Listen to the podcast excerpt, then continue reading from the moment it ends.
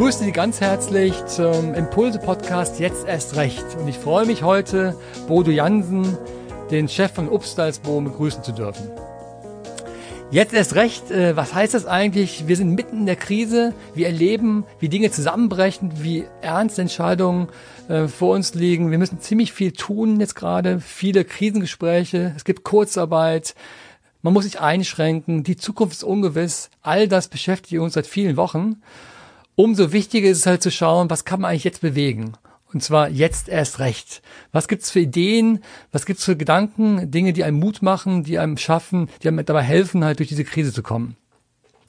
Ja, und ich freue mich heute, Bodo Jansen begrüßen zu dürfen. Bodo Jansen, ein Unternehmer, den einige sicherlich kennen werden, der Chef von Obstalsboom. Und äh, ein Unternehmer, der sehr bekannt geworden ist in den letzten Jahren, weil er sich wahrscheinlich wie kein anderer eingesetzt hat für einen Wandel der Firmenkultur. Es gibt ein Buch, das er geschrieben hat vor ein paar Jahren, das heißt Die Stille Revolution. Und er hat darin beschrieben, wie sich die gesamte Arbeitswelt verändert. Und zwar nicht laut mit Getöse, sondern still, von innen heraus, über neue Werte, über ein neues Miteinander, über die Chance, miteinander zu arbeiten, zu leben, aber alles Sinn erfüllt. So viel ein paar Worte ähm, zu Bodo Jansen. Wir beide duzen uns, weil wir uns schon mehrere Jahre kennen, auch zusammen gearbeitet haben, zusammen Projekte gemacht haben und ich freue mich jetzt, Bodo, dich begrüßen zu dürfen. Bodo, stell doch mal ganz kurz Obstalsboom vor in 60 Sekunden. Ganz kurz, was ist Obstalsboom? Ah, den Elevator Call, der, der habe ich bei dir gelernt im Seminar. ja, Obstalsboom ist ein Anbieter von Hotels und Ferienwohnungen an der Nord- und Ostseeküste und in Berlin. Seit 40 Jahren bewirtschaften wir äh, ja, dort Hotels und Ferienwohnungen. Wir haben insgesamt 850 Mitarbeiter, die sich dafür einsetzen, dass äh, gut äh, 500 bis 600.000 Gäste pro Jahr die schönste Zeit ihrer, ihres Jahres äh, gut auch verbringen können. Und äh, das ist eigentlich Obst als Boom. Das ist das, äh, was es zu uns zu sagen gibt. Wir äh, sind vielleicht gerade auf dem Weg zur Stiftung, zu einer gemeinnützigen Stiftung, zu der wir uns wandeln wollen und ja, jetzt diese besondere Herausforderung bringt äh, diesen Wandel natürlich ein Stück weit ins Stocken. Dein, äh, du selbst bist oft in die Schlagzeilen geraten. Ähm, du hast dich selbst bezeichnet als der Flop-Manager schlechthin. Es gibt eine berühmte Szene vor mehreren Jahren, als äh, du deine Mitarbeiter befragt hast und rauskam, ja, das Unternehmen ist ganz okay, aber der Chef nicht so richtig. Und das hat damals bei dir ganz viel bewirkt. Du bist damals ins Kloster gegangen, du hast geguckt, wie kann ich mich neu erfinden, wie kann ich dafür sorgen, dass mein Team Lust hat, mit mir zusammen zu arbeiten, Lust auf die Arbeit hat. Das ist damals passiert vor vielen Jahren. Du hast sehr viel investiert in, in deine Mitarbeiter, in dein Team. Äh, du, ihr habt Werte definiert, ihr habt sehr, sehr viel gemacht. Und jetzt sind alle weg. Kurzarbeit, die Hotels stehen still, die Wohnungen sind leer, ihr habt alles runtergefahren auf Standstill. Vielleicht fängst du an, indem du kurz beschreibst, wie jetzt gerade die Situation bei euch ist. Also die Situation hat sich für uns vor ziemlich genau drei Wochen äh, abgezeichnet. Äh, Sonntag äh, vor drei Wochen äh, bekam ich äh, von meiner Frau die Nachricht, nachdem ich mit dem Hund draußen war, du Bodo, die machen jetzt die Inseln zu. Und die Inseln zu bedeutet für uns, äh, dass wir die Hotels nicht weiter bewirtschaften können. Und innerhalb von 48 Stunden war es tatsächlich so, dass wir 100 Prozent Umsatz verloren haben vor drei Wochen und das auf äh, nicht absehbare Zeit. Also das ist nach wie vor so und gerade mit Blick auf die Inseln wird das auch wohl noch lange so bleiben, weil die Inseln medizinisch nicht so gut versorgt sind und die Gäste dort eher spät wieder auf die Insel dürfen. Und das war in dem Moment natürlich äh, ein Stück weit sehr ernüchternd, sehr schwierig. Also es hat mir schon den Boden unter den Füßen weggezogen. Aber in dem Moment, wo ich noch äh, darüber am Nachdenken war, ja, was, was gilt es jetzt zu tun, haben sich schon die ersten Mitarbeiter gemeldet über WhatsApp und haben gesagt, Bodo, äh, Krisenstab steht, wir warten auf dich. Und äh, das war innerhalb von, ja, ich würde sagen, 60 Minuten Innerhalb von 60 Minuten hat sich das Team selbst formiert und äh, hat gesagt, morgen früh um 8 Uhr im Betrieb, äh, äh, wir stehen zur Verfügung und warten darauf, dass wir an Lösungen arbeiten können. Also das war. Als deine Frau anrief, wo, wo warst du da? Nein, ich, also wir waren zu Hause, sie war zu Hause, ich war mit dem Hund draußen und ähm, ich hatte mir noch Gedanken darüber gemacht, wie denn sich wohl die Situation entwickeln könnte. Hatte einen Tag zuvor noch einen Post abgesetzt, frische Luft und Abstand Das ist das, was wir jetzt brauchen. Und äh, war eigentlich äh, da ganz guter Dinge, dass also äh, es überall vielleicht zu Infizierungen kommt, dann da, aber in Ostfriesland, Nordfriesland, äh, da sind die, ist es so dünn besiedelt, da zieht es die Menschen hin und äh, habe dann aber eben äh, eine Perspektive nicht betrachtet, nämlich die der medizinischen Versorgung äh, die dann dazu geführt hat, dass überhaupt keine Gäste mehr auf die Inseln durften.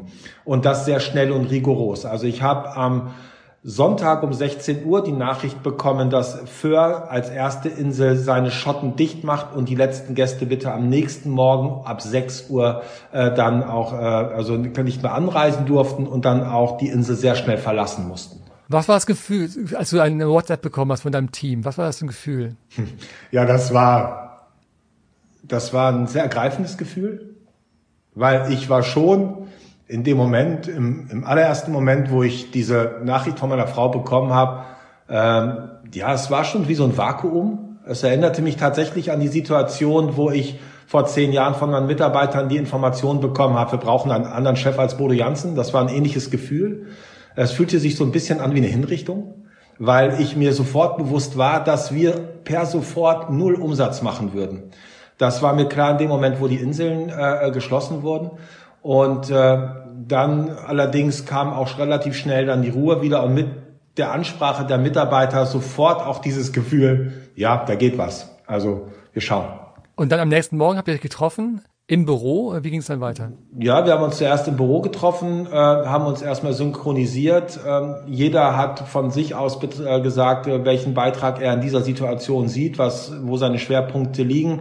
Wir haben dann die äh, direkt um neun Uhr die erste große Zoom-Konferenz einberufen äh, mit allen Beteiligten, die auch außerhalb des Unternehmens sind. Äh, das ist dann auch zum Standard geworden. Zweimal am Tag haben wir uns in einer Gruppe von 20, 25 äh, Mitarbeitern äh, synchronisiert und abgedatet.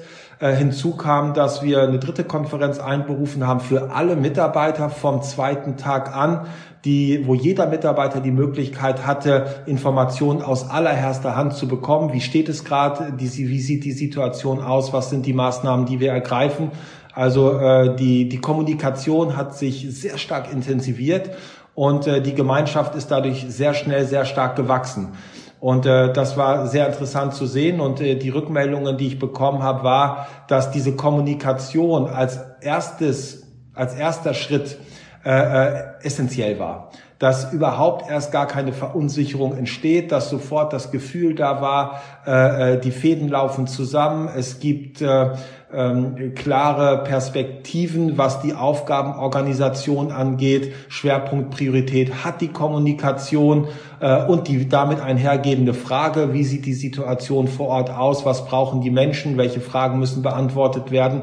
Und dort sind wir dann äh, sehr schnell in einen sehr guten Rhythmus gekommen, der nämlich darin bestand, zweimal am Tag updaten mit den Teamleitern, äh, sich daraus die Aufgaben zu erschließen, die jetzt erforderlich waren, immer wieder updaten, synchronisieren, wie macht ihr das, was läuft bei euch, worauf haben wir zu achten. Es ist alles sehr informell, es gab keine Prozesse, Standards, sondern es gab nur diesen, diesen Rhythmus der Kommunikation, über den alles koordiniert worden ist.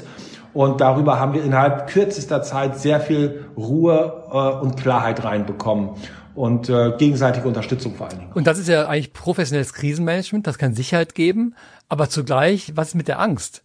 Weil dem Mitarbeiter muss doch klar gewesen sein, in dem Moment, wenn alle Hotels zumachen, alle Wohnungen, dass das auch finanziell schwierig werden wird.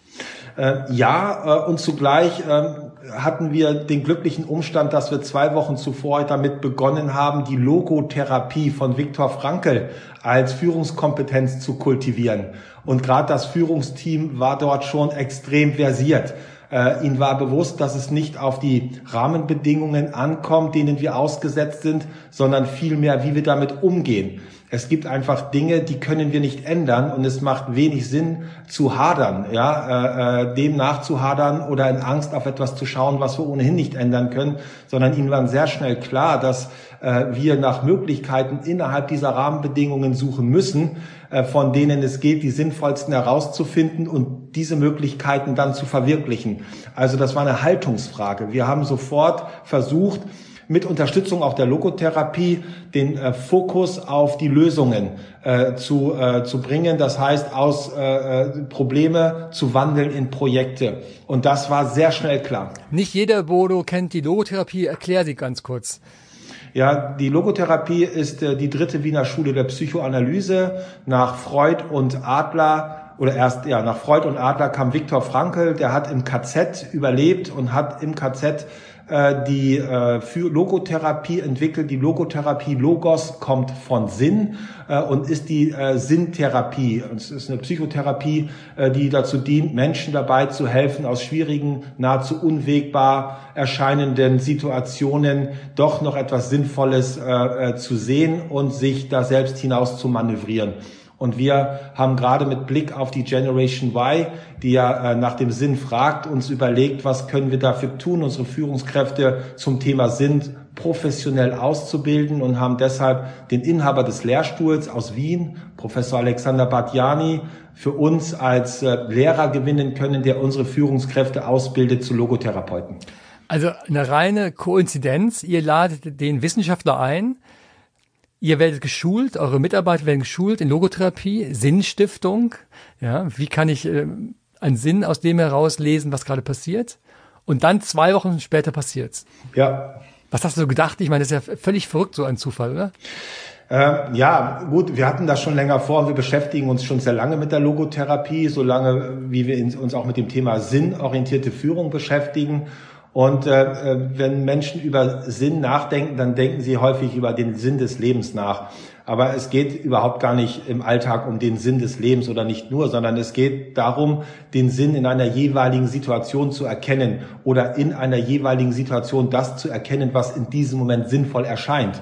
Und äh, die Entscheidung liegt ja bei uns, ne, dass, äh, dass äh, eine Situation äh, äh, entweder so oder so zu sehen. Also ich selbst habe die Freiheit zu entscheiden, will ich äh, äh, die will ich sehe ich die Probleme oder sehe ich die Chancen? Und äh, wir haben gerade vor zwei Wochen dann eben diese Tabelle aufgemalt. Auf der einen Seite stand Schicksal und auf der anderen Seite stand Möglichkeit. Und die Schicksal ist das wir kennen das aus der griechischen Philosophie Epiket wirst du kennen oder übersetzt später im Gelassenheitsgebet. Einige Unternehmer kennen das äh, gib mir die, äh, die Gelassenheit, Dinge zu lassen, die ich eh nicht beeinflussen kann, gib mir den Mut, äh, das zu ändern, was ich ändern kann und die Weisheit, das eine von dem anderen zu unterscheiden.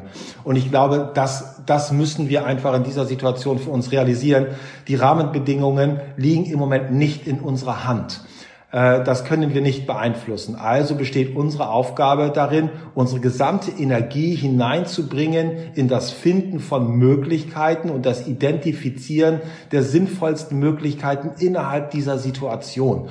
Und äh, das, äh, das ist letztendlich der Kerngedanke, mit dem wir uns auch bewegen. Und die Entscheidung, so zu handeln, liegt bei jedem selbst. Ich erlebe dich als sehr, sehr ruhig und auch das ist der Grund, warum ich dich eingeladen habe in diesen Podcast. Ähm, als wir telefoniert haben letzte Woche, dachte ich, Wahnsinn, Bodo ist so ruhig und ich habe in den letzten Wochen mit sehr vielen Unternehmern zu tun gehabt, aber kaum jemanden getroffen, der so still gewesen ist wie du.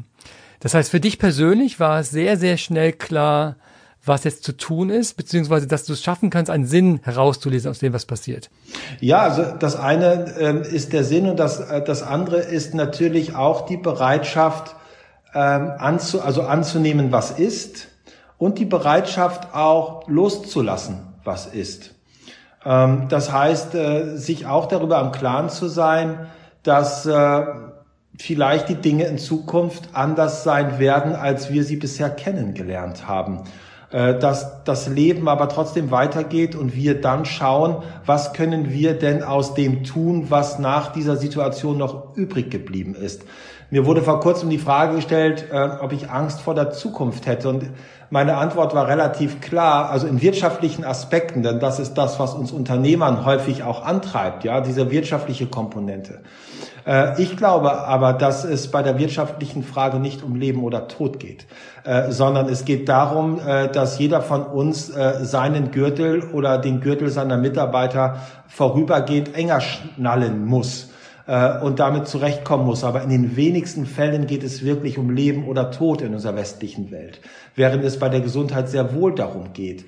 Und das ist etwas, dem kann ich versuchen auszuweichen, davor zu flüchten und die Augen zu verschließen davor, dass es Situationen gibt, die ganz anders sind, wo uns nicht mehr die Dinge zur Verfügung stehen, die Gewohnheiten gelebt werden können, wie wir sie uns angeeignet haben. Äh, das ist eine Möglichkeit. Dann habe ich Angst, das zu verlieren. Oder aber ich mache mich frei davon und äh, begebe mich in ein Abenteuer und nichts anderes ist das, äh, das, was wir hier erleben. Es ist ein Abenteuer und ein Abenteuer ist dadurch gekennzeichnet, dass wir nicht wissen, wie es ausgeht. Aber diese Freiheit, sich die Freiheit zu nehmen, sich loszulösen von einer eigenen Firma, das ist nicht jedem Unternehmer gegeben. Also viele sind verwachsen mit ihrer Firma, haben sie aufgebaut, können nicht loslassen. Ähm, welchen Tipp gibst du Unternehmern, frei zu werden von der eigenen Firma? Ja, das, das, das, was uns gefangen hält, ist letztendlich nur das, was zwischen unseren beiden Ohren stattfindet. Es, äh, es ist die Kraft der Gedanken, die uns äh, gefangen hält oder befreit und einfach Momente zu finden, äh, in denen ich mich davon frei mache. Allerdings auch Momente zu haben, in denen ich die Ängste zulasse. Also ich erinnere mich an den ersten Freitag nach diesem besagten Sonntag. Da saß ich äh, auf dem Sofa und hatte auch Tränen in den Augen. Und äh, da kam dann meine Frau zu mir und sagte, hey, sagte ja, ähm, das ist, glaube ich, hier etwas, was wir noch nicht erlebt haben und Natürlich ist das ein Auf und Ab der Emotionen. Und ich glaube, dass es ganz wichtig ist, diese Emotionen auch zuzulassen.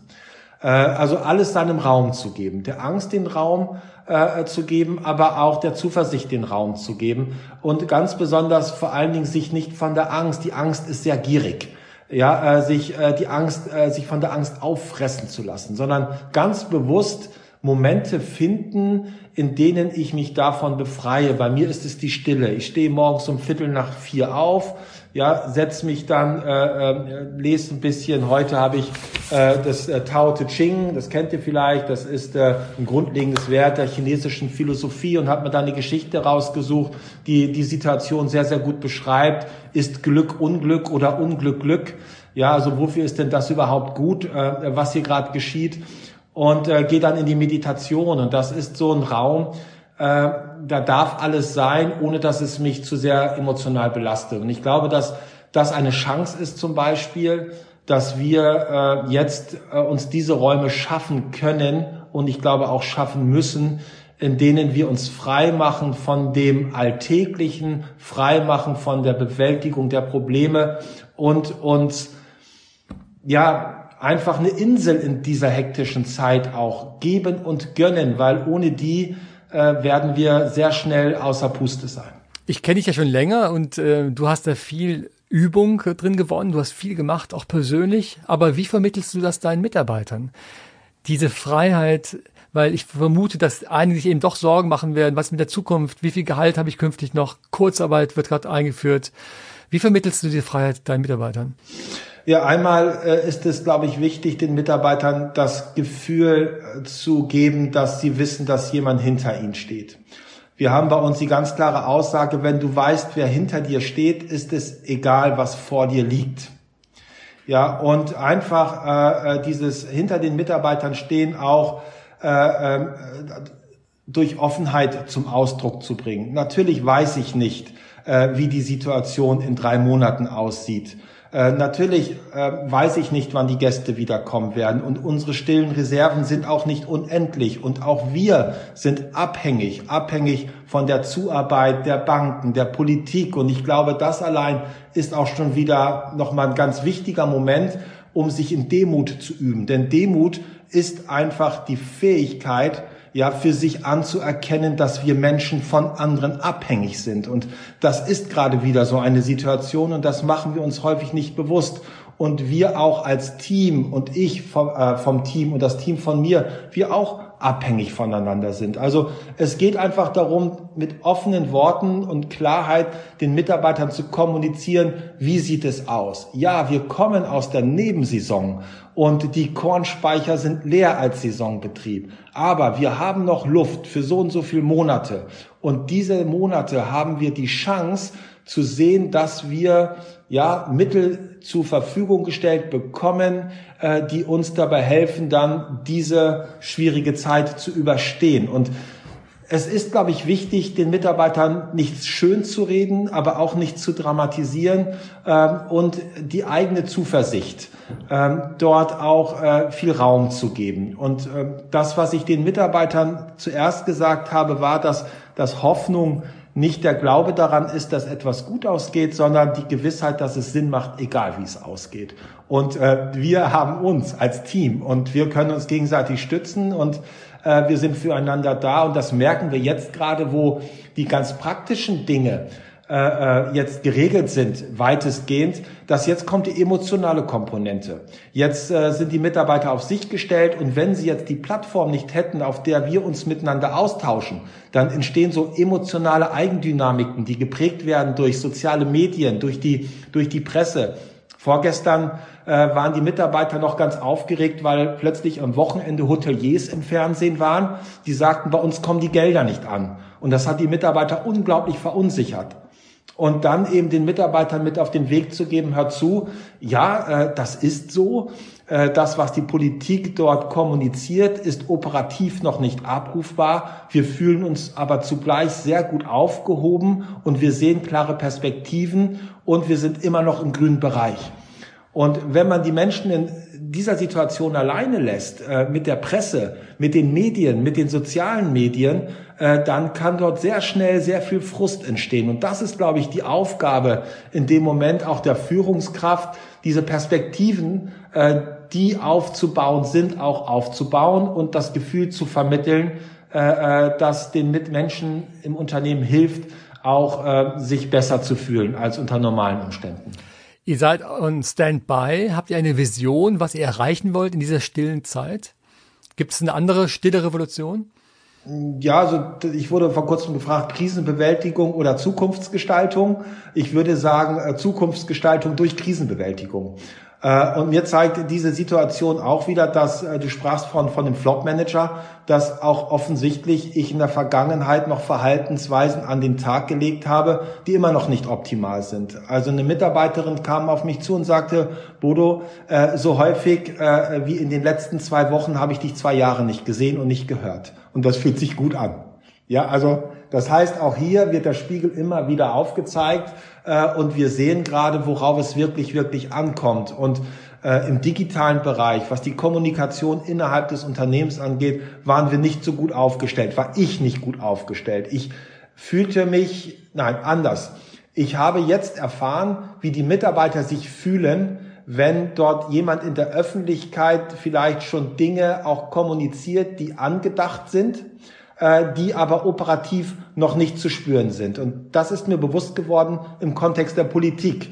Ja, wir hören die Politiker, die haben etwas entschieden, die haben etwas überlegt, aber operativ ist das noch nicht spürbar. Und das hat mir dann nochmal wieder gezeigt, auch als Lernprozess, ah, so müssen sich die Mitarbeiter fühlen, wenn Bodo mal wieder einen Podcast macht oder vielleicht auch einen äh, Artikel in der Zeitschrift hat und schon über Zukunftsdinge spricht, äh, die angedacht sind aber von denen wir als Mitarbeiter vielleicht noch gar nichts wissen. Das konnte ich jetzt am eigenen Leibe erfahren, wie sich das anfühlt anhand der Politik und die Verbindung zu den Kreditinstituten. Und das sind so tolle Lernprozesse und die erlebt gerade jeder für sich. Ähm, heute die technischen Möglichkeiten zu nutzen. Wir arbeiten jetzt Zoom, ja, über Zoom. Auch das, äh, die Direktoren fangen an, über Zoom zu arbeiten. Die Mitarbeiter fangen an, sich über Zoom zu verbinden. Also äh, so viele, so viel Entwicklung wie in den letzten drei Wochen haben wir zumindest im strukturell-organisatorischen Bereich in den letzten zwei Jahren nicht gehabt. Wo dieser Podcast heißt Jetzt erst recht. Was sollten Unternehmer jetzt erst recht tun? Ich glaube, die verordnete Stille nutzen, um sich darüber bewusst zu werden, worauf es wirklich ankommt. Also ich will halt noch mal ein Beispiel wieder nehmen. Äh, schon in der ersten Woche, nachdem wir hier diese Intervention erfahren haben, war für mich klar, dass ich für keine Besprechung mehr ins Auto, in Zug oder in den Flugzeug steigen werde. Ich habe meinen Dienstwagen in der letzten Woche den folgenden abbestellt. Ich brauche ihn nicht mehr, weil ich ganz einfach weiß, dass ich so viele Dienstreisen in der Vergangenheit getan habe, die ich mir hätte sparen können, wenn ich so organisiert wäre, wie wir uns jetzt organisieren mussten. Ähm, das ist zum Beispiel ja so etwas. Also da gibt es so viel. Also jetzt erst recht den Dienstwagen abbestellen wäre eine Sache, die man mitnehmen kann. ja, zum Beispiel, ja, äh, oder äh, dann eben dieses sich bewusst werden. Worauf kommt es wirklich an? Äh, seinen Terminkalender nochmal durchzugehen. Was ist denn das, worauf es wirklich, wirklich ankommt? Was ist das, was zählt? Äh, die Kommunikation nochmal wieder in den Vordergrund zu stellen. Jetzt erst recht. Ähm, das sind Dinge, die in der Vergangenheit dem der Schwerkraft des Alltages ein Stück weit ja äh, dort sich unterworfen haben und sich dessen bewusst zu werden. Ich glaube, das ist der Punkt, worum es geht, die Zeit zu nutzen, um sich bewusst zu werden, äh, worum es wirklich geht und was wesentlich ist. Jetzt erst recht. Weil all die Dinge, wie häufig höre ich in den Schulungen, den Seminaren, ja, ich habe keine Zeit dafür. Und äh, wir haben ja auch die Übung, wenn ich mehr Zeit hätte, Komma, dann würde ich. Und diesen Satz streichen wir dann irgendwann durch, nachdem die Menschen äh, zwei Seiten im Journaling geschrieben haben, was sie denn alles tun würden, wenn sie mehr Zeit hätten.